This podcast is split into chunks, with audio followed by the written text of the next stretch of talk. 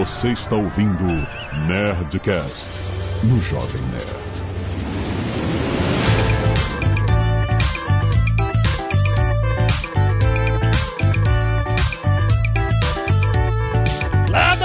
Nerds! Aqui é Alexandre Antônio Jovem Nerd, sócio pra que te quero. Aqui é Sandro Magaldi. Sócio ruim é mais caro que a taxa de juros do cheque especial. Aqui é Flávio Augusto. Mais vale estar bem acompanhado do que mal acompanhado.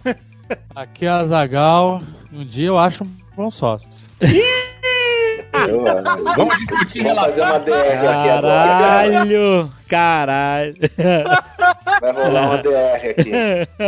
Sabe que quando eu propus esse tema, eu fiquei com esse medo. Mas eu acho que todo mundo é maduro aqui o suficiente pra lidar com esse tema, né, Flávio? O cara já teve sócio que roubava empresa, cara... Olha isso, cara. Olha a comparação. Agora, nos últimos anos, nas últimas décadas que ele tá feliz, ele tá te colocando nessa fria, velho. Gratidão é fogo, né, meu? Ah, é duro. Muito bem, Hoje estamos aqui em mais um Nerdcast Empreendedor, trazido você pelo meusucesso.com. Você sabe a sua escola de site de negócio. E hoje vamos ter um insight muito bom sobre sociedade. Sobre sócios. Levantar um negócio sozinho é possível, mas normalmente chega uma hora que você ou vira o funil, ou você não tem conhecimentos de uma área que você precisa ter para empreender com mais eficácia e você precisa de um sócio ou de vários sócios. Como é que é essa relação com o sócio? Como se acha o sócio ideal? Tem muita gente que cria negócio, cria sociedade porque tá empolgado e é brother do cara, e esse cara é meu amigo e tal. Pode ser perigoso, né? A gente tem que pensar mais em negócios do que amizade na hora de formar uma sociedade. Então quero ver, esse papo tá muito, muito maneiro. Fica aí.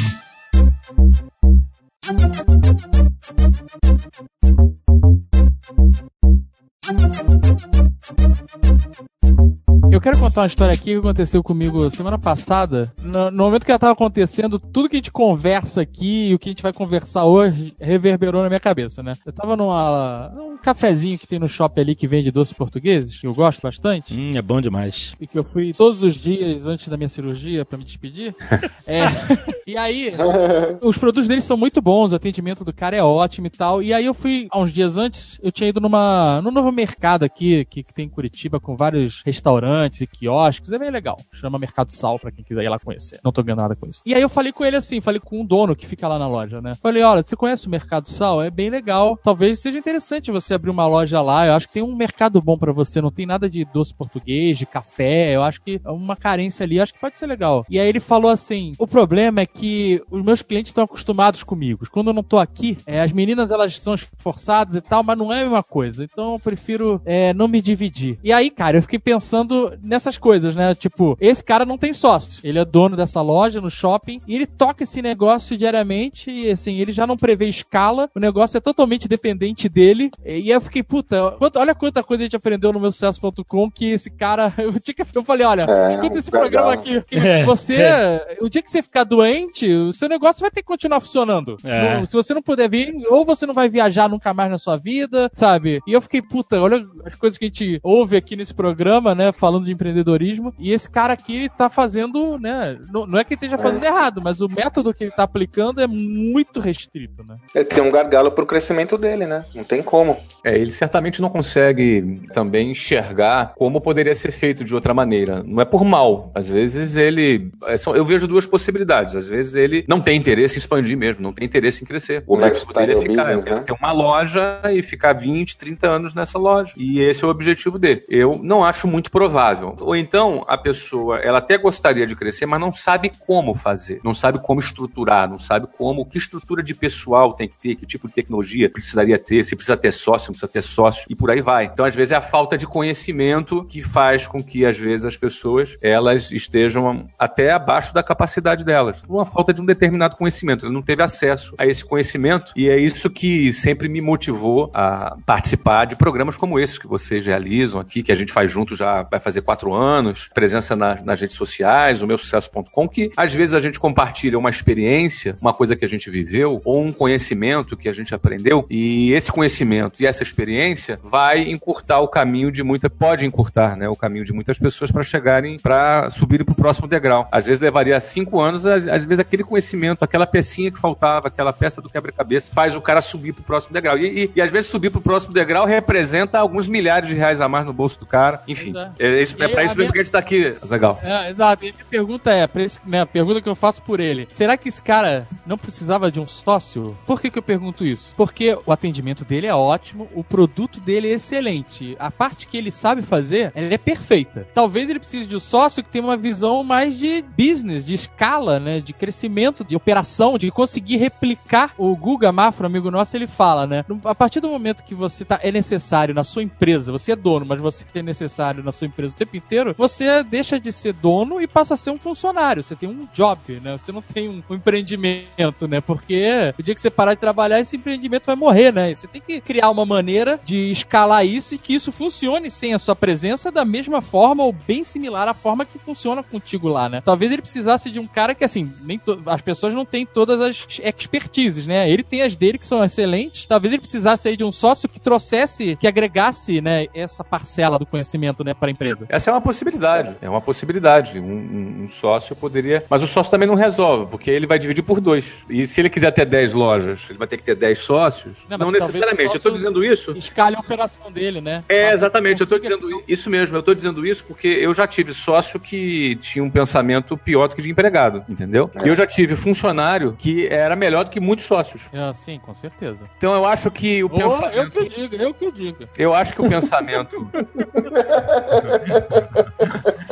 o pensamento empreendedor está muito na cabeça da pessoa. Então, às vezes, ter um sócio pode ser uma solução ou um problema. Se o cara desenvolve a capacidade de recrutar, identificar talentos, treinar e liderar, liderança sobre pessoas, também é um outro formato de você expandir. É? Difícil, é? uma parada difícil. Essa é uma expertise. Não deixa de ser uma alternativa, mas eu, eu diria para você que às vezes você identificar, formar talentos e liderar, você também está descobrindo sócios, né? Porque eu acho que o sócio, ele transcende um pouco simplesmente a relação que esteja no contrato social. Sócio é igual a história de pai e mãe. Pai e mãe não é só aquele pai e mãe biológico. Tem pai e mãe que não é biológico, que cara foi um pai para alguém, ou foi uma mãe para alguém, ou a própria, enfim. A gente vê isso muitas vezes na, na vida, mas o sócio ele transcende essa questão. Por exemplo, eu tenho franqueados. Franqueados, teoricamente, não são meus sócios, mas é uma espécie de sócio. E eu vou te falar, eu tenho mais de 400 franqueados. Tem franqueado que é um excelente sócio, seria um excelente sócio. Tem franqueado que eu tenho um funcionário muito melhor do que ele. Então, por isso que não é tão simples essa questão né, de sociedade. É igual casar, não é tão simples casamento, não é tão simples você ter uma relação de amizade verdadeira e sincera com alguém por muitos anos. E da mesma maneira que não é simples você ter uma sociedade. Então, por isso que o tema desse programa de hoje eu considero muito importante, porque fatalmente quem for empreender vai ter vários tipos de sócios. Aquele sócio que está no contrato social, aquele sócio que vai ser um funcionário, um braço direito, aquele sócio que às vezes é um fornecedor, que é uma espécie de sócio também, e por aí vai. Então, saber selecionar, começar a montar um time de bons parceiros ao seu redor é algo muito importante para um empreendimento dar certo. Né? O Dave colocou um tema importante, né, Flávio? Pensando especificamente numa questão mais formal de você ter um sócio, uma das características importantes são duas, assim, que vocês comentaram agora, né? Uma, complementariedade de competências, essa é muito relevante. E a outra, pegando carona nessa sua última fala, é um alinhamento de valores, né? Sem um alinhamento de valores e visão de mundo, é como um casamento, ele tá fadado ao fracasso, não é verdade? Cedo ou tarde, né? Cedo ou tarde. E o pior é que quando acontecer, vai ser o pior momento possível para ele acontecer, né? Sempre assim. É, alinhamento de valores é fundamental. O que é alinhamento de valores, né? Por exemplo, o que um cara pensa sobre o que é ser honesto e o que o outro pensa sobre o que é ser honesto. Isso é um exemplo, né? E muito importante isso. Se a concepção dessas duas pessoas sobre esse único tema que eu tô falando não estiver alinhada, vai dar pau alguma hora, né?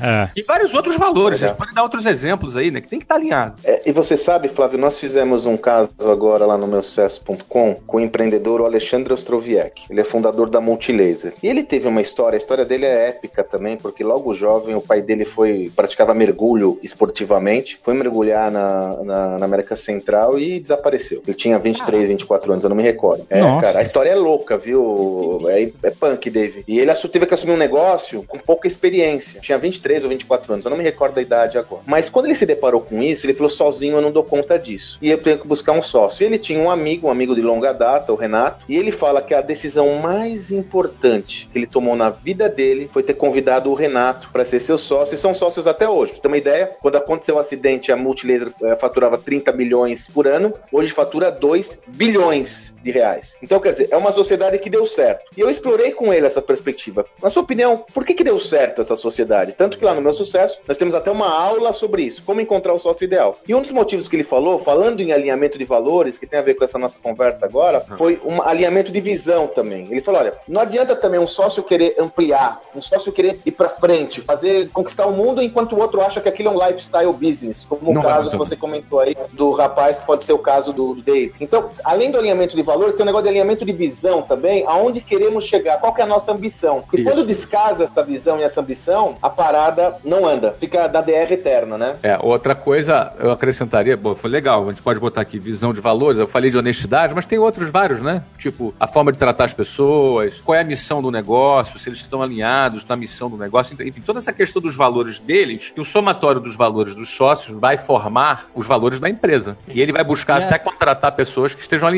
com esses valores também. Então, Isso, e A aí, cultura da empresa é formada pelos sócios, né? E é importante só ressaltar que, assim, não é que todo mundo tem que pensar igual. não, não, não, de clone. forma alguma. E não, não, não. É, Pelo que contrário. objetivo Boa. Tem que ser o mesmo. E aí a soma daquelas opiniões diferentes que vão fazer esse objetivo ser melhor concluído, né? É, isso é muito interessante, David, que você falou. O que, acontece? Valores alinhados não significam opiniões a respeito da- de tudo que acontece no dia a dia. É, Valores são coisas muito genéricas, são aquelas coisas que norteiam ali a- a- os valores da nossa vida, né? Então, cada pessoa pode ter valores diferentes. Se você encontrar pessoas de valores diferentes e casar com ela, vai dar problema em algum lugar. Em algum momento vai dar problema. E esse casamento pode ser na vida pessoal, na vida profissional, na tua vida empresarial, tudo, tudo. Então, esse elemento de valores é fundamental. Essa questão da ambição que você falou, eu já vi muitos casos de cara querendo avançar e cara que é preguiçoso, não trabalha. Esse É, sócio isso, que isso é o que trabalha mais pra pega, cara. é, esse cara que trabalha pra caramba, ele começa a ver, pô, e aí lá no dia de receber a distribuição de lucro deles, ele começa a olhar pro cara, pô, peraí, cara, eu, eu Sem dúvida. nós estamos distribuindo 50%, mas eu trabalhei 90%. Sim. Isso é terrível também. Quebra a empresa por dentro, ela começa a implodir, porque Isso, o cara sem começa dúvidas. a querer recuperar o trabalho dele de dentro pra fora, sabe? É, ele começa a achar que não Perde compensa. foco, Tô cara. carregando um, É. peso morto, entendeu? Isso é, isso é na melhor das hipóteses, que normalmente o cara vai começar a tirar o dele por fora. Ele vai começar Não, aí é pior ainda. Aí, aí, aí começa a degringolar, né? Eu- começa eu já vi- justiça com as próprias mãos, aí começa a ferrar tudo. Não, no motel que eu trabalhava, eu vi isso acontecer entre os sócios. O, metade dos sócios eram todos espanhóis, metade voltou pra Espanha, foi morar na Espanha, mas continua sócio. E os que ficavam no Brasil continuavam trabalhando no negócio. Eles tinham uma retirada lá, um prolabore, mas que eles, depois de um tempo, não achavam suficiente pelo trabalho, esforço que eles faziam. Começaram a fazer a, a festa, a festa de destruir a empresa, no final das contas, né? Porque- Claro, destrói. Isso não é correto. Você chega o seguinte, ó, é, o que é combinado não é caro. Você combinou com o cara, ó, ó, eu, um sócio, ó, eu vou botar a grana e não vou trabalhar. Aí outro fala, não, eu vou botar a grana também e vou trabalhar. Como é que você equilibra isso? É que o cara que vai trabalhar tem que ganhar um salário. O cara que não vai trabalhar não vai ganhar um salário. Então, além da distribuição de lucro, ele vai ganhar um prolabore. Isso, teoricamente, deve equilibrar. Se no meio do processo alguma parte ficar desconfortável, e, e com razão, obviamente, não porque tá de olho grande, e com razão, tem que ir conversar para ir conciliar e fazer Sim. um novo acordo. Fazer justiça com as próprias mãos é crime, é roubo, não tá errado, não pode É fazer. roubo? Não sim. Tem que buscar o cara, ó, E vamos- aí, Flávio, Vamos repactuar, vamos fazer o nosso, vamos refazer aqui o nosso pacto, ó. Então eu quero uma compensação maior, meu salário tá baixo, eu quero um salário maior, ou então deixa eu comprar um pedaço da sua parte. Sim. Tem que se chegar num acordo. como sociedade ela é uma relação humana, né? Faz parte do Isso. business, mas é uma relação humana. Muitas vezes o cara deixa de conversar, deixa de alinhar essas coisas com o receio do que Exatamente. essa conversa vai gerar. Mas essa conversa é a melhor solução que É, tem, é o porque que menos vai gerar. É a única solução. E vocês sabem que ah, ti- tive a experiência recente quando eu estava atuando lá com, o- com o Flávio na- nas franquias, que são as franquias, geralmente, inclusive é uma das policies da WhatsApp, né, Flávio? É sempre ter dois sócios, um que entrega e um que vende. Então, eu sempre busquei esse arranjo. E eu ficava impressionado como aquilo que você disse, Flávio, o combinado não é caro. Existe uma confusão grande ainda no Brasil sobre a diferença entre prolabore e salário, ok? Sim. Então, isso é importante a gente colocar aqui, porque parece uma obviedade, mas não é. O sócio ele tem dois papéis. Ele tem um papel, pode ter dois papéis. Pode ter. Pode ser que ele não tenha, mas pode ser que tenha. Normalmente ele tem dois papéis. Um papel como executivo. Então imagine que o seu sócio ele vai cuidar da parte comercial. Ele, no papel de executivo dele, que ele dá expediente, ele tem que ter um salário É remunerado. respectivo àquele papel, ele tem que ser remunerado. Outra coisa distinta é no final do ano, o lucro que sobrou se transforma, é o lucro do acionista. Aí ele, no papel de acionista, ele tem acesso ao Prolabore. O ideal, o ideal não. O que tem que acontecer é que esse combinado aconteça antes de abrir o negócio, antes de montar o negócio. Né? Qual que é o seu salário, como você vai ser remunerado no seu papel de executivo e qual vai ser a regra, outro tema importante que todo mundo cai do burro, qual vai ser a regra de divisão de prolabore? Nós vamos deixar quanto provisionado aqui para fluxo de caixa? Por exemplo, fechou o ano. Nós vamos dividir quanto do excedente, do lucro? Vamos dividir 70%, 30% deixa como reserva de caixa? Não. Nós vamos dividir durante três anos, não vamos dividir nada, que a gente quer aumentar o negócio, só no quarto ano a gente vai dividir. Tudo isso tem que estar combinado antes de Verdade. começar o negócio, porque dá muito pau. pra conce- Isso é o que dá mais briga É. entre sócios. Para conceituar bem, o Prolabore é o salário do sócio. Isso. tá? E a distribuição de lucro, a distribuição do excedente de caixa, que é o lucro, que foi combinado entre as partes de distribuir. Não necessariamente o lucro que já está no caixa precisa ser distribuído. Ele pode ficar no caixa para efeito de, de Sim. contingências, para Sim. Investimento, enfim. E assim, os sócios combinam, "Ah, vamos distribuir metade do lucro. É um combinado entre os sócios. Não existe fórmula pronta e precisa ser um combinado entre os sócios. E como o Dave falou muito bem, é uma relação humana. E em sendo uma relação humana, a conversa e a transparência é, a uni- é o único caminho para a sobrevivência da relação. Do contrário, vai dar cagada, vai quebrar, porque vai ter briga, Vai. e vai ter discordância, e eventualmente alguém pode fazer uma coisa errada, como justiça com as próprias mãos, no exemplo que o David deu. Enfim, e a gente vê isso muitas vezes, muitas vezes mesmo. Do we have a deal, Mr. Reagan? Outro caso que é importante, de novo nas relações humanas, relacionado ao prolabore e distribuição de dividendos. Por exemplo, o cara do prolabore, combinado que ele é comercial, ele vai ganhar um percentual da venda. E essa venda começa a bombar. E ele começa, depende do salário dele, vira o dobro do que o salário, o prolabore do outro sócio. Mas por que tinha sido combinado isso? Trabalhar na Tinha sido combinado que o cara do comercial vai ganhar variável e o cara do, do- da entrega vai ganhar fixo. Um outro tema importante é todos estarem ligados, de novo, combinado não é caro. Então, peraí, eu posso ganhar três vezes mais do que você? E é saudável, porque se esse cara estiver ganhando três vezes mais do que o outro, é sinal de que o lucro do final do ano vai ser gigantesco. Então, mas aí, Porém, aí, as aí relações são humanas. É, tem um fator importante que é a natureza da prestação de serviço, tá? Um trabalho comercial, ele é comissionado por natureza e É deve ser comissionado por natureza. Então o mercado trata dessa forma. É um trabalho que tem um componente variável grande. Se o cara foi competente para produzir mais, ele vai ganhar mais e é bom para a sociedade. Então, e o, se o cara que trabalha na gestão, às vezes o componente, a natureza da prestação de serviço dele não tem esse componente variável de forma imediata, de curto prazo, como tem o cara que trabalha na área comercial. Então isso é a coisa mais normal que existe. Então, quando o cara trabalha, é importante existir isso bem equilibrado. Às vezes sócios querendo, não, você, o Prolabore é igual para todo mundo. Às vezes você está ferrando a natureza, a essência negócio, da área comercial Flávio. e dando o Excelente. cara ganhando um salário fixo de, de 10 mil reais, porque o outro ganha 10 também. Não, não deve, ser, deve ser uma remuneração variável. essa- Ele pode ganhar até 30, mas ele pode ganhar 5 também, a depender exato. do resultado que foi colocado. O Alexandre já falou algumas vezes até sobre isso, do sócio overpaid, né? O sócio que trabalha com uma função e ele, por ele ser sócio, ele acha que ele tem que ganhar mais do que um profissional do mercado. Isso. Ele saqueia a empresa, né, David? Ele saqueia a empresa, né? Ele saqueia a própria empresa, né? Exatamente, sabe? É o cara. Você pode pegar até. O Alexandre, dá aquele exemplo da padaria lá que você dá sempre. Porque estão lá duas padarias concorrentes, uma na frente da outra, né? Uma tem um gerente de, mercado, ganhando salário de mercado de gerente de padaria, e o outro tem a filha do dono, ou filho do dono, que gerencia a padaria. Só que, sei lá, vamos supor que seja 3 mil reais o trabalho de gerente de mercado de padaria, certo? Esse é o mercado, quanto o mercado paga. Só que o filho do dono, que gerencia a padaria do outro lado da rua, ganha 10 mil, porque ele é filho do dono. Então, pra eu estar trabalhando aqui, eu tô, tô tirando 10, enquanto o outro que tem um gerente com preço de mercado tá pagando 3. Ou seja, o cara que é filho do dono, ele tá minando a empresa dele, sendo menos competitivo, porque tá custando muito caro. Então, o outro tem mais caixa pra ser competitivo, porque ele tá pagando um salário de mercado para um gerente, enquanto o outro tá minando lá um. Entendeu? Se tivesse um gerente de mercado lá ganhando 3 mil, eles estavam competindo igual, mas não tá. Tá perdendo, na verdade, né? Então isso acontece facilmente no mercado, você vê. E acontece muito em empresa familiar, né? Do cara ter um posto e aí o cara é da família e fudeu. O que, que você vai fazer? O cara tá lá, sei lá quantos mil pra pra fazer aquilo. Se você tirasse ele e botasse um cara de mercado, ia, sabe, ia ser muito mais barato, você ia se tornar mais competitivo, né? É, o ideal é o dono é, entender que ele tem que ganhar da distribuição de lucro. O, o salário do prolabore dele é o, de- é o mercado. Exato. É a remuneração paga pelo mercado. Exatamente. Então, assim, às vezes tem muita gente que não consegue compreender essa diferença de distribuição de lucro. Mas, É, essa lição da distribuição de lucro, ela é bem importante, porque muita gente que tá ouvindo a gente tá transitando de um momento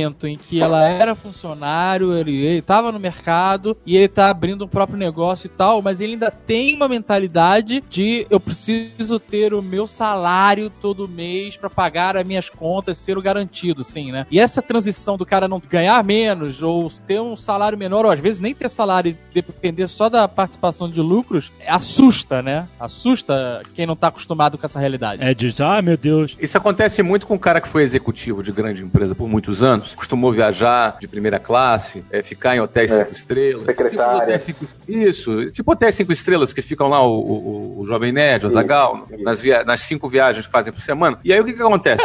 Esses, esses caras que acostumaram com isso, aí resolve abrir o seu próprio negócio. E quando vai abrir o seu próprio negócio, ele quer, ele, no início do negócio dele, ele quer continuar voando de primeira classe, quer continuar ficando de hotel É. cinco estrelas. É muito importante reduzir. Meu, você está começando um projeto, um sonho que você acredita que vai bombar, que você, que se você se acredita que vai acontecer, você tem que reduzir o máximo suas despesas, você tem que viver uma vida muito mais simples. Empreender é longe de ter glamour. Até você chegar É. na, na- na etapa do glamour, leva tempo. Não é da noite pro dia. É, e você tem que trabalhar, né, Flávio? Também não vai cair tem do que trabalhar céu, não, muito. velho. É. É, então, então o início de um negócio, você tem que reduzir, reduzir mesmo, bem. Bem, eu lembro quando comecei minha primeira empresa, eu tinha um carro bacana, era- antes eu trabalhava como diretor de vendas de uma escola de inglês, e aí eu tinha um carro zeradinho, bonitinho, bacana, e, e em 1994, isso era muito difícil. E aí o que acontece? Quando, quando a gente começou, eu fui lá, troquei o carro, peguei um Monza 86. Olha aí. Vocês têm noção que é um Monza? Sim. Monza Tubarão. Que delícia. 86. e ele, e Tubarão. ele, é, né? é, Monza Tubarão. Tubarão. Isso era é qualquer demais. Monza, era um, era um Monza Tubarão 86, cara. Vinho. Que cor ele era, Flávio? Vinho? Vinho, vinho, metálico. E era um clássico. E eu vou te Clássico. vinho, e eu vou te falar, cara, ele tinha aquele ajuste no, no- no volante que levantava, abaixava, assim, em 1986, cara. Nossa. O problema era o seguinte, que tinha dado um pau na trava do volante, então o volante era meio solto, entendeu, cara? E aí, cara, na hora de fazer a curva, eu tinha que empurrar o volante pra poder virar. que maravilha. Meu, meu caro, era isso, entendeu? Era isso, era um Monza 86. Não era o mesmo padrão. As pessoas têm medo de baixar padrão, dar um passo pra trás pra dar 10 pra frente. Aham. E aí, elas se endividam. E aí, acaba fluxo de caixa do cara. Acaba o capital de giro. Aí, quando quebra, acho que o problema é o país. O problema é a economia. É, a gente sabe que tem muito problema no nosso país aí. A gente sabe disso. Mas, apesar disso, pra você dar certo no teu negócio, é muito importante você simplificar a tua vida, né? Pra você não ter problema de caixa. Fluxo de caixa é um dos principais motivos que as empresas quebram no Brasil. verdade. 60% das empresas quebram antes de completarem o quinto ano de existência. Fluxo de caixa. Ainda mais num país com taxa de juros alta e acesso a crédito difícil, né, Flávio? É complexo, cara.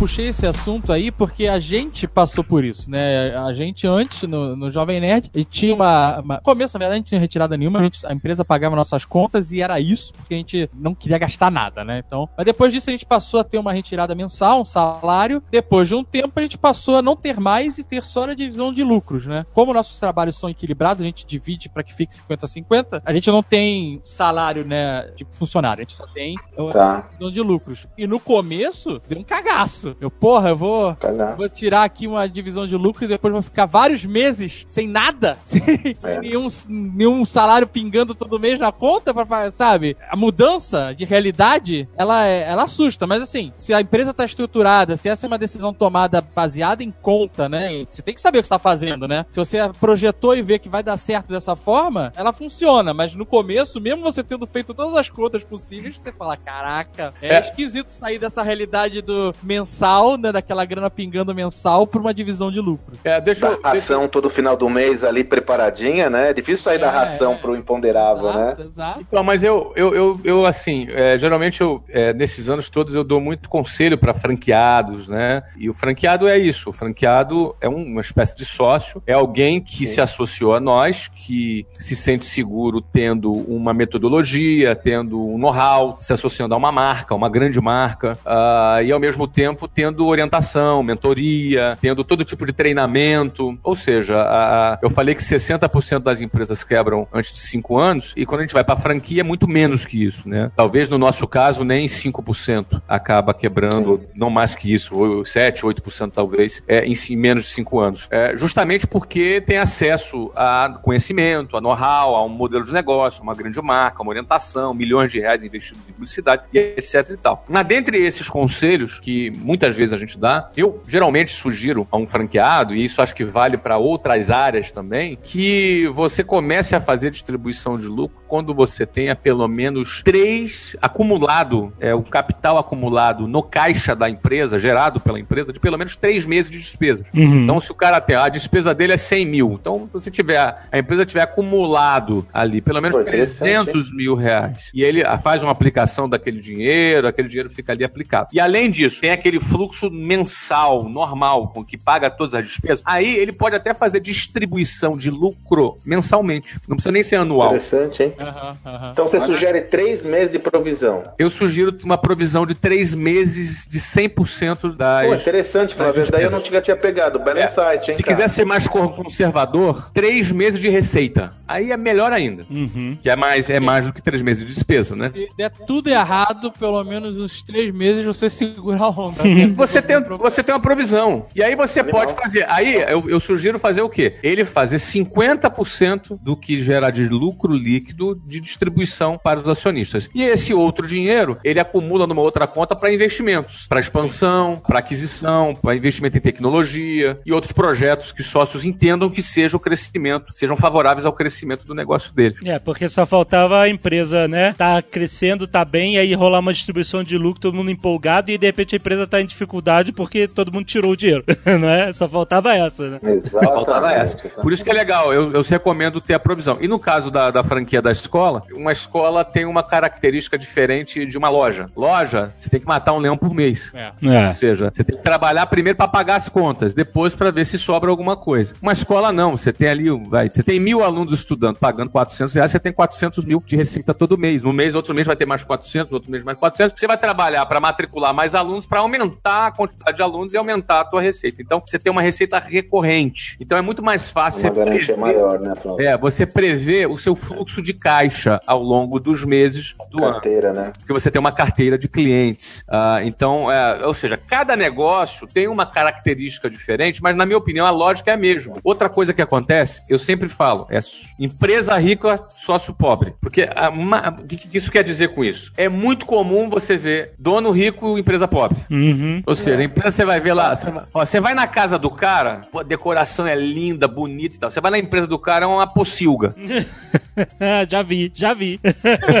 já vi isso. Aham. Já. Poxa, cara, tô lembrando. Por quê? O cara pensa o quê? Ele, ele saqueia o negócio dele, entendeu, cara? É, é. Ele, ele usa a empresa como meio de vida e não como projeto de vida. Uhum. Não é? Eu acho que um negócio, ele, ele deve ser um projeto de vida que inclusive envolve tua família toda. Mesmo que eles não trabalham no teu negócio, né? Por exemplo, quando você viaja, tua mulher, pô, cara, tá viajando com você, mas ela tá em casa, mas ela tá viajando contigo, ela tá no trabalho dela, você entendeu? É, o teu filho, tá? É, é um projeto da família. É, nós vamos realizar, vamos construir. E quando você traz a família pra dentro, aí você ganha apoio, não é? Às vezes você às vezes não tem apoio da família porque você justamente não teve a competência para envolver sua família no projeto. Ele- ela não se sente dona do projeto com você. Aham. Só você que é o dono, eles são apenas coadjuvantes. Isso também acontece bastante. Sobre esse tema que vocês estão colocando, é curioso. Essa questão, me parece que vocês tocaram num dos temas mais sensíveis da relação de sócios, que é essa questão de distribuição de tarefas, responsabilidades e retiradas. É, curioso que eu tô grana, conselho de uma. A grana, o din-din, né, Dave? Vamos na veia! O bolso é o órgão. O cascalho.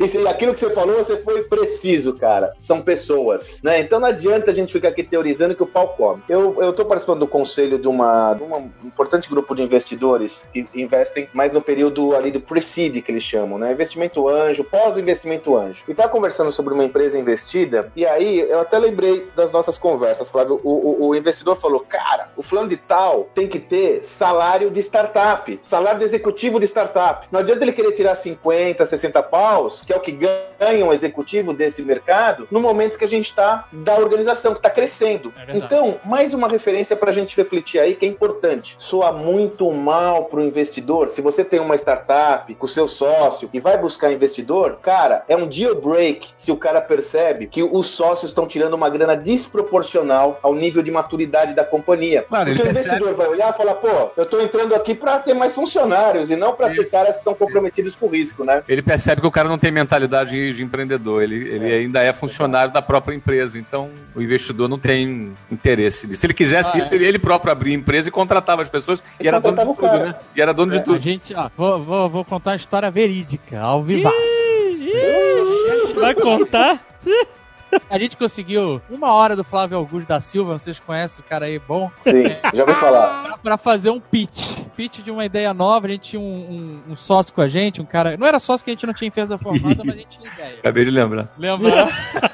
e a gente tinha um business plan, tudo bonito, assim, ele chegou, nossa, vai ser um arraso, o Flávio vai entrar, vai ser foda. E aí, o cara, o plano, a ideia do business era, o cara montou toda essa apresentação, né? Mas na apresentação tinha justamente isso. Tinha ele como sócio, participando como sócio, e ele com um puta salário bom. E aí o Flávio fala, cara, nunca vou esquecer isso. Ele falou, cara, você não acredita no seu negócio. O cara que tava apresentando ficou em choque. Ele, por quê? É, porque você é sócio e você tem um puta salário. Eu, se fosse você, É. botava seu salário zero. Porque eu não levo, não tô levando confiança, tem que ganhar isso tudo. Então você não acredita que a empresa vai dar retorno, que vai dar resultado? Olha, foi uma lição de vida. Animal, né? Nessa hora eu cavei um buraco gigantesco na minha mente e entrei lá.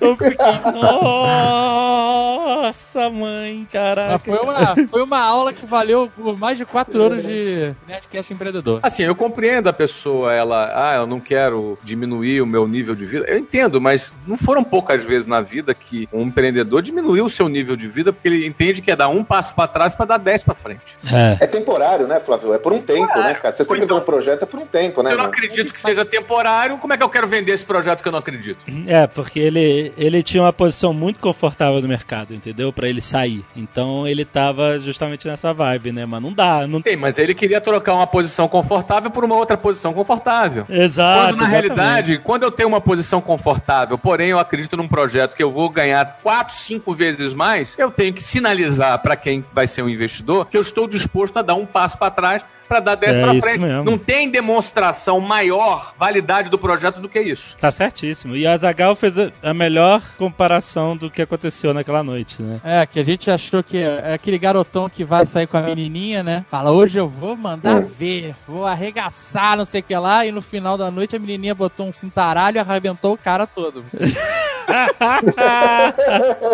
Uns virgens, cara. Mas eu, eu tenho uma pergunta pra fazer relacionada a isso, de dar um passo atrás e, projetando pro futuro. Essa pergunta é bem específica pro Flávio, que tá acostumado no Brasil. Já tem empresas, tem mercado aqui e lá, nos Estados Unidos. Será que essa característica de ter um receio, de dar um passo pra trás agora, pra dar 10 pra frente no futuro, é algo especificamente do brasileiro, porque a economia aqui é muito instável, a gente não teve alguns anos de estabilidade, mas sempre tem inflação e tem governo novo e tem juros e tem confisco. A história econômica do Brasil é bem complexa, bem complicada, né? É diferente dos Estados Unidos que mesmo passando por crises e tal, ela é muito mais sólida, você consegue fazer um planejamento, você vê lá, o cara compra uma casa em 30 anos, puta, com juros de merreca, ele planeja pra fazer isso a vida inteira. E carros e tal. Será que essa diferença de estrutura do país, né, econo- estrutura econômica do país, atinge o pensamento do cara, do empreendedor nesse momento das pessoas? pessoas, sabe? Olha, eu vou, eu vou responder dando dois enfoques. Um enfoque um pouco de dados estatísticos, que eu conheço, e um outro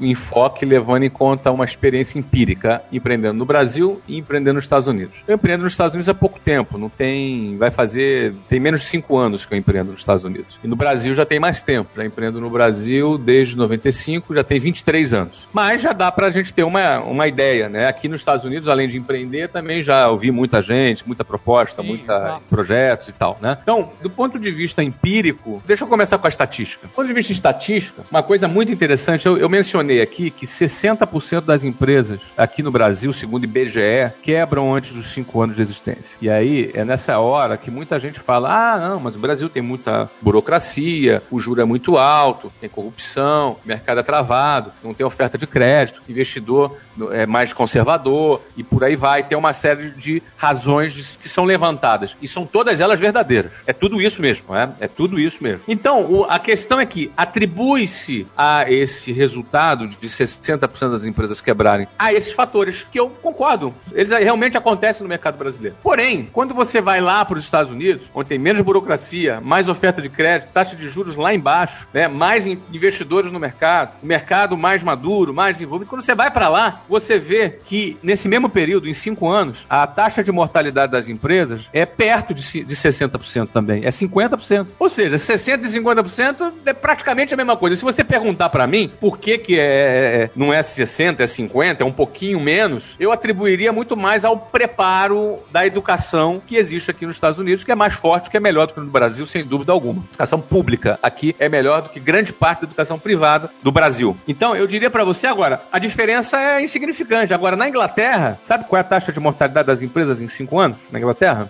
É. 60% também, igual ao Brasil. Ou seja, a gente vê que esses fatores, Incrível, o fator Brasil, o risco Brasil, o custo Brasil, toda essa parafernália insuportável, política pra cima, pra baixo, polaridade, tudo isso que acontece, apesar disso, é muito parecido. Por quê? Porque é, o que faz uma empresa crescer ou ela quebrar, na maioria das vezes, são fatores muito ligados ao comportamento do empreendedor. A visão do empreendedor, ao comportamento dele, como ele lida com sócio, como ele lida com retirada, com fluxo de caixa, com o conhecimento dele básico de fluxo de caixa e a própria postura dele como empreendedor. Então, empreendedor que dá certo no Brasil, muito que provavelmente daria certo também nos Estados Unidos e vice-versa, que isso não é uma regra. Que apesar dessas diferenças, dessas coisas chatas que tem no Brasil, os resultados são muito parecidos. 60% das empresas quebram em menos de 5 anos no Brasil, 50% nos Estados Unidos e 60% na Inglaterra, que também é um, é, um, é um país com economia desenvolvida, com taxa de juros muito mais baixas, com mais oferta de crédito, etc, etc, etc. Bom, empiricamente, o que, que eu percebo? Eu percebo justamente o contrário da tua pergunta, Zagal. Eu acho brasileiro mais ousado, eu acho brasileiro mais atirado para poder empreender. E Eu acho que justamente porque ele não tem nada a perder. Justamente por isso. Porque aqui nos Estados Unidos, imagina o seguinte, pessoal. Se o cara ganha 2.500 por mês, dólares, que é a mesma coisa de 2.500 reais,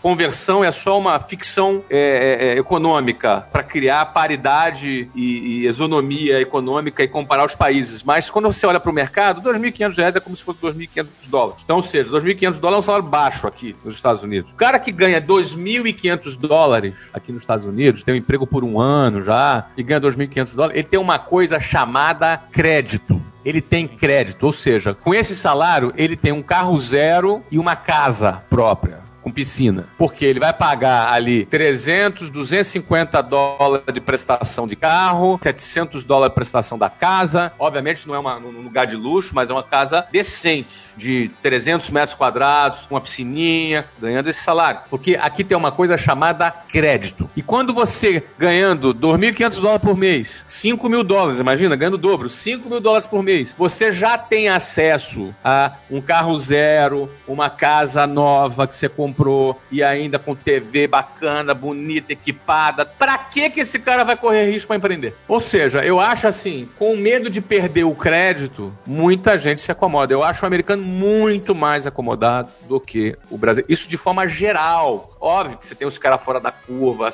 os caras que bom. Mas em geral, na minha experiência que eu vi, é justamente o contrário. O brasileiro não. Assim, o cara às vezes ganha 10 mil por mês e não vai ter acesso a um carro zero e uma casa com piscina com carro zero na garagem. Às vezes o cara ganha 10 10 mil, você entendeu? Ou o cara ganha 5 mil muito menos. Aí o cara é muito mais suscetível a falar assim, cara, peraí, 60% das empresas quebram em 5 anos. Eu vou trabalhar para ser esses 40%, porque eu vou mudar a minha vida. Ou seja, o apetite tende a ser muito maior. Eu penso que, é, apesar disso tudo, o mercado, eu adoro empreender no Brasil, o mercado brasileiro é muito interessante, tem uma massa enorme de consumidores que gostam de consumir produtos de qualidade, tem muita oportunidade no Brasil. Agora, eu gosto de brincar também aqui nos Estados Unidos, quando se pergunta no Brasil, é que Brasil é uma selva. E como toda selva, você tem que ser Tarzan para sobreviver na selva. Um brasileiro que empreende, um Tarzan. Não sei se você sabe que é Tarzan, os mais antigos vão saber aqui. É, eu diria para você que quando você aprende a sobreviver nessa selva, é, é um mercado bastante interessante. Do we have a deal, Mr. Reagan? Agora, Flávio, tem, tem um aspecto, cara, você sempre comenta isso, né? Existe um aspecto cultural também aqui no Brasil, que eu não sei se difere dos Estados Unidos, mas me parece que difere sobretudo hoje. Tem mudado, mas ainda é um aspecto. Nós, a, a nossa cultura, todos jovens, desde o início, fomos todos programados para ter a ração no final do mês, né, cara? Isso gera uma aversão ao risco e não combina muito com o empreendedorismo, né? É claro, isso tem mudado muito e eu creio que você é um protagonista dessa transformação. Nós somos protagonistas dessa transformação com os nossos projetos que incentivam o empreendedorismo, né? Mas eu creio que ainda existe um traço cultural que eu não sei se difere dos Estados Unidos no sentido de não impulsionar tanto ao empreendedorismo e todo o mindset das universidades, da formação, leva o jovem a pensar como prioridade na formação numa companhia tradicional e até no funcionalismo público, não é? Isso também gera uma influência e, e difere do investimento no, ou do, da motivação de empreender, você não acha? Eu acho que no Brasil, nos Estados Unidos, é no mundo inteiro, desde a Revolução Industrial. Ah, é? Ok. É, desde a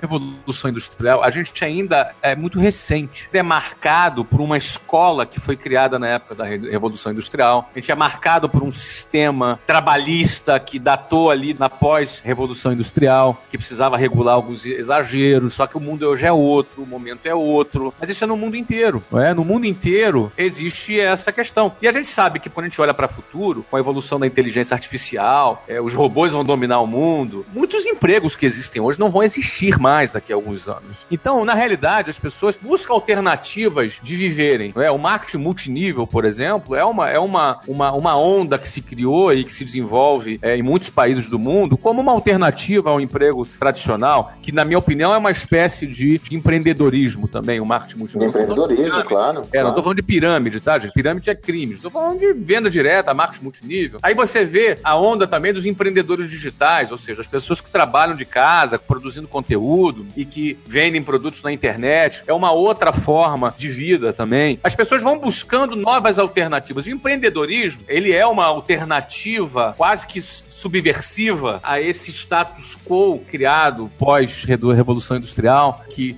estabeleceu o emprego de 44 horas semanais como se fosse a única alternativa da vida para um profissional. O empreendedorismo é essa alternativa também. É, e cada vez mais pessoas estão querendo se libertar do, do convencional. Porque é, essa relação do risco, que é a sua pergunta, Magaldi, ah, o que, que é mais arriscado? Eu não sei. O que, pensa comigo, o que, que é mais arriscado? Você Não há dúvida. as empresas quebram. Mas o cara que quebrou, ele pode abrir uma outra empresa. Você entendeu? E ele vai aprender. Há Uma hora ele aprende. E assim, 40% dá certo depois de 5 anos. Entendeu? Então o que, que é mais arriscado? Essa 40% de chance de você dar certo? Ou quem sabe é mais arriscado você apostar todas as suas fichas numa carreira e, e daqui a pouco você ter um, um sobressalto, ser demitido, tua empresa quebrar, ser comprada, ser adquirida e você É, ser substituído, o mercado mudar, tua profissão acabar, ou você perder o bonde da carreira, daqui a pouco tua carreira entra em declínio, sabe? Sim. Ou então, deu tudo certo, você nunca foi demitido, ficou lá, trabalhou 30, 40 anos, no final você vai viver do INSS, aposentadoria que vai te pagar 30, 20, 30% do seu salário?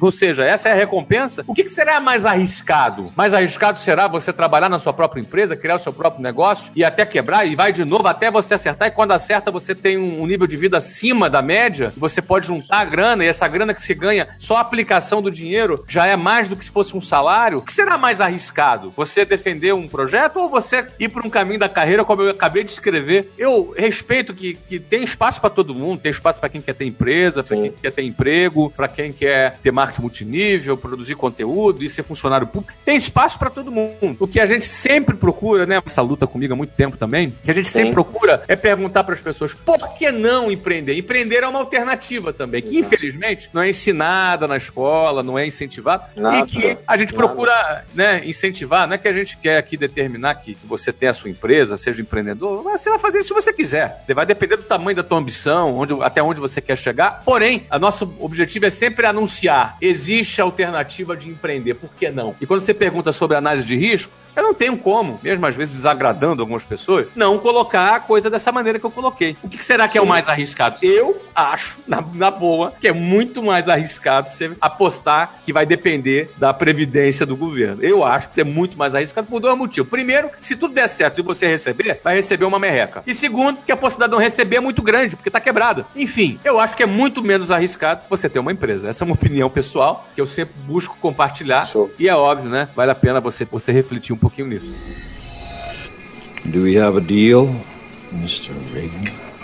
Sobre o sócio, eu queria perguntar sobre aquela parada que eu falei no início. Sobre o sócio que é amigo. Sobre aquela sociedade que nasce na empolgação. Entendeu? Porque tem muito negócio que nasce na empolgação, porque você acredita no negócio, você acha que vai conquistar o mundo, e aí aquele cara é teu amigo, é teu brother, e o cara tá empolgado contigo, e aí vamos ser sócio, e vamos criar a parada, e aí quando chega no dia a dia, é outra história. E aí pode acabar até com amizade, pode não acabar, mas pode, sabe, dar uma mornada na amizade, porque os caras entram em outra coisa. Uma coisa é você ir ser teu amigo, fazer churrasco e, e, sei lá, sair com o cara pra jantar, sabe, ser brother, visitar uma casa do outro, o outro é trabalhar junto, né? Assim, o que que você acha que é, é mais importante ser visto na hora da empolgação de criar um novo negócio, em que vai ser determinada que esse cara ou essas pessoas, ou homem ou mulher, ou que seja, vão ser vitais pro seu negócio, e aquele negócio de alinhar tudo antes, né? De uma forma profissional, não de só porque eu confio no cara, entendeu? Bom, amigos, vamos falando amigos mesmo, né? Amigos geralmente são pessoas que admiram um ao outro, tem, gostam um do outro. Então é muito fácil de entrar, às vezes, numa empolgação dessa e querer abrir um negócio. Dá bastante problema. É sociedade com amigos, mas também dá certo. Tem vários casos de amigos que deram certo. E tem vários casos de pessoas que tinham uma relação profissional e se tornaram amigos e continuou dando certo o negócio. Então, não acho que exista aí um- uma questão que seja determinante para eu dizer que, ah, não, sociedade com amigo não dá certo. Não dá para dizer. Eu fui sócio da Luciana, sou até hoje sócio da Luciana.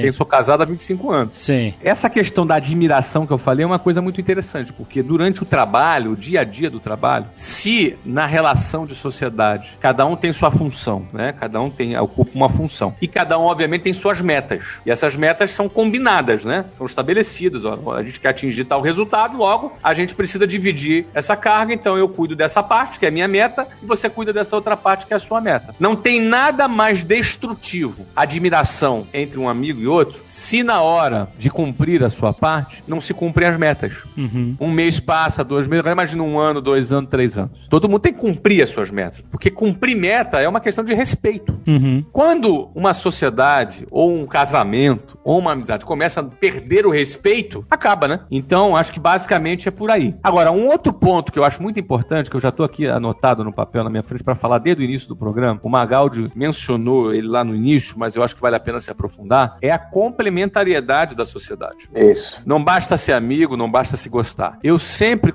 de novo, na franquia, eu recomendo que um sócio da franquia seja o sócio comercial e o outro sócio da franquia seja o sócio da gestão. Dois sócios comerciais provavelmente vai dar problema. Uhum. Dois sócios administrativos provavelmente vai dar problema. Porque é preciso ter a complementariedade. Toda empresa tem duas necessidades básicas: vender e ser gerida. Ela tem essas duas necessidades básicas. Então, ter um sócio que cuide das vendas, nas vendas, só nas vendas, e ter um sócio focadaço, super focado na gestão, na minha opinião, é meio caminho andado para o negócio ter sucesso. Porque um cara vai vender e o outro cara vai gerir. Se ninguém vende ou ninguém faz a gestão, provavelmente essa empresa vai quebrar. Então, ah, na hora dos amigos ficarem empolgados, é muito importante se avaliar quem cuida das vendas e quem cuida da gestão. E se realmente está disposto a isso e se tem capacidade para isso. Aham. Não adianta só gostar da pessoa, precisa ser competente e ter ser capaz de entregar e cumprir as metas, né? Mas isso é muito importante que seja definido antes, né? É, opa, antes? Tudo tem que ser definido antes. Exato. Combina Tudo antes, antes, cara. não se arrepende depois.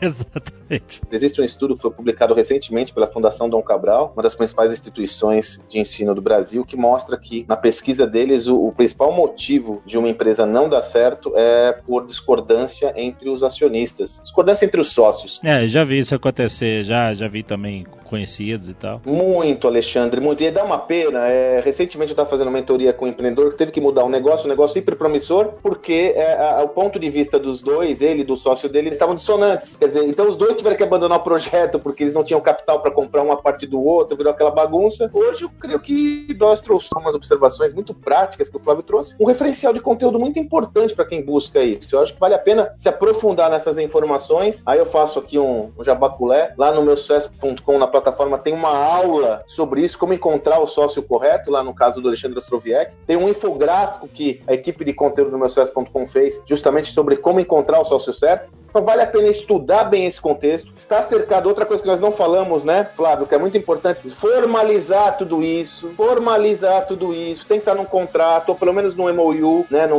numa memória, num acordo de intenções. Tem que estar escrito. Tem que estar, tudo escrito. Tem que estar escrito. Se não esquece, se não não lembra, enfim, são pessoas, como disse o David, tem que estar tudo organizado para que não haja problemas no futuro. Sobre isso, ainda de forma prática, isso se chama acordo de acionista, é um documento à parte, super importante. Mas quando você está começando uma empresa, é pequenininha, não precisa você fazer um acordo de acionistas, não. Pega uma coisa simples, pega assim, ó, combinados. Um, faz ali, um, dois, trava, dez, os dois assinam. Isso é teu acordo de acionista. Pronto. Se você quiser uma coisa um pouquinho melhor, pega esse teu combinado ali, bota no contrato social, até isso dá, você entendeu? Porque fica definido. Outra coisa que muita gente gosta de fazer, eu, eu assim, particularmente, eu não, eu não gosto muito, não. Mas assim, é recomendável o que eu vou falar. Apesar de eu não gostar, é recomendável que faça. Depois eu digo, eu sou um pouco mais romântico em algumas coisas e, e não gosto de. Mas eu vou falar para vocês, que é fazer um, é, tipo um acordo pré-nupcial, entendeu? Uhum. Em caso de separação, o que fica, qual é o acordo, tudo pré-definido. Puta, cara, puta insight, Flávio. Não podia deixar de esquecer isso, cara. Né, em caso de não der claro. certo, o que faz. Claro, claro. Eu não gosto e eu não faço, tá? Eu não tenho acordo prenupcial com a minha mulher, eu casei com ela para ficar para sempre, entendeu? Mas é meu, eu sou romântico, eu sou um rapaz romântico. Agora as meninas suspiraram aí do outro lado. eu sou, sou um cara romântico. Eu também sou. Eu, quando faço uma, uma sociedade, não é para quando terminar. Mas assim, isso que eu tô falando, apesar de eu ter esse pensamento, é, se você é menos romântico que eu, o que eu tô falando é recomendável. Faça um acordo. Ó, se é não der certo, como é que faz? Por quanto compra cada um? Por aí vai. Você entendeu? É saudável, né, Flávio? É, é saudável também. São coisas que eu acabei de me lembrar agora aqui. eu queria comunicar aqui oficialmente que o Azagal não queria te interromper, ele teve que sair porque ele, ele foi pro aeroporto porque ele vai pro Orlando. Desfez a, desfez a sociedade. Ele desfez a sociedade. Ele caiu na real. O cara já sacaneia a gente. Acabamos de fazer só sociedade. faltava essa. No meio do programa, o cara teve que abandonar. É, mas a prioridade é o principal negócio de vocês, né? A agência de turismo, né? Exatamente, a viagem.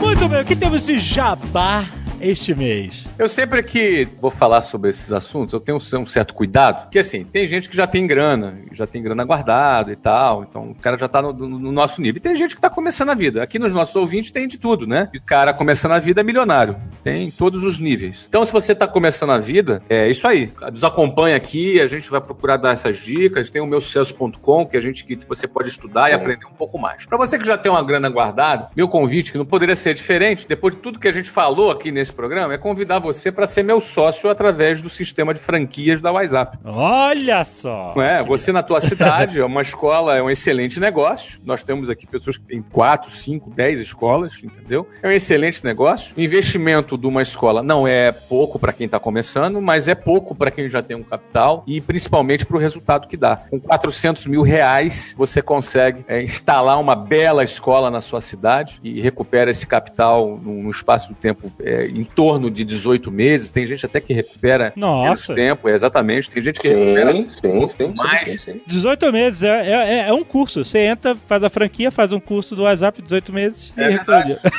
e ainda paga o teu curso. É, então eu, eu, gosto de brincar que estudar inglês é um bom negócio, porque quem fala inglês ganha mais mesmo, né? Tem acesso a maiores salários. Mas ensinar inglês é um baita negócio também. Uhum. inglês, apenas 3% da população brasileira fala inglês, apenas 3%, né? ou seja, muita gente precisa de inglês. É ninguém aprende inglês com aplicativo, ninguém aprende inglês com nada disso. É óbvio, a gente aprende uma palavrinha ou outra, um vocabulário, a gente aprende uma coisinha aqui ou outra. Às vezes tem gente que fica chateada quando eu falo isso. Todos os nossos alunos têm acesso a um aplicativo da WhatsApp, mas assim, não é um aplicativo que ensina, porque aplicativo você aprende vocabulário. E aprender o idioma é prática, é conversação, socialização. Por isso, o contato com outras pessoas intenso para socialização dentro de uma metodologia fundamental. É, o meu convite é esse, para você ser sócio da WhatsApp através do sistema de franquia. Já, franquia não é exatamente sócio, é uma espécie de sociedade, conforme eu já mencionei aqui, mas é uma oportunidade muito boa, é um excelente investimento. Tem esse recurso, é, entre em WhatsApp.com e procure saber como é que funciona. O, o, o André Cardoso vai entrar em contato com você. O André Cardoso é o nosso executivo de expansão, conversa aqui em meu nome para te dar toda ajuda,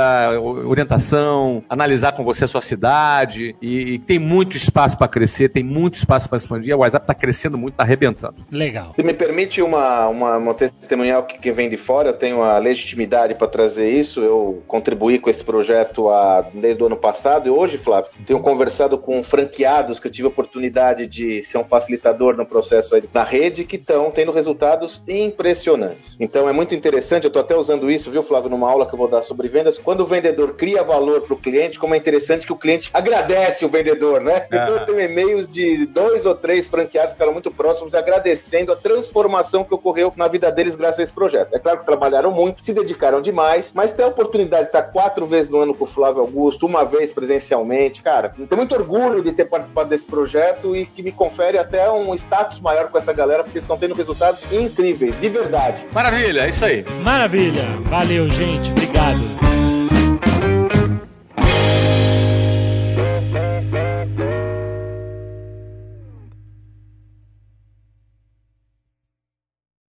Este Nerdcast foi editado por Radiofobia, podcast e multimídia.